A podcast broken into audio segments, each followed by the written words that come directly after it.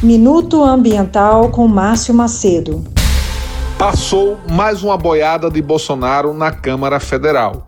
A maioria dos deputados aprovaram o projeto de lei 2633, conhecido como PL da grilagem, que significa na prática a legalização de invasões e a apropriação indevida de terras públicas, de terras indígenas e quilombolas, por grileiros, garimpeiros e fazendeiros criminosos, além de promover anistia a esses delinquentes ambientais.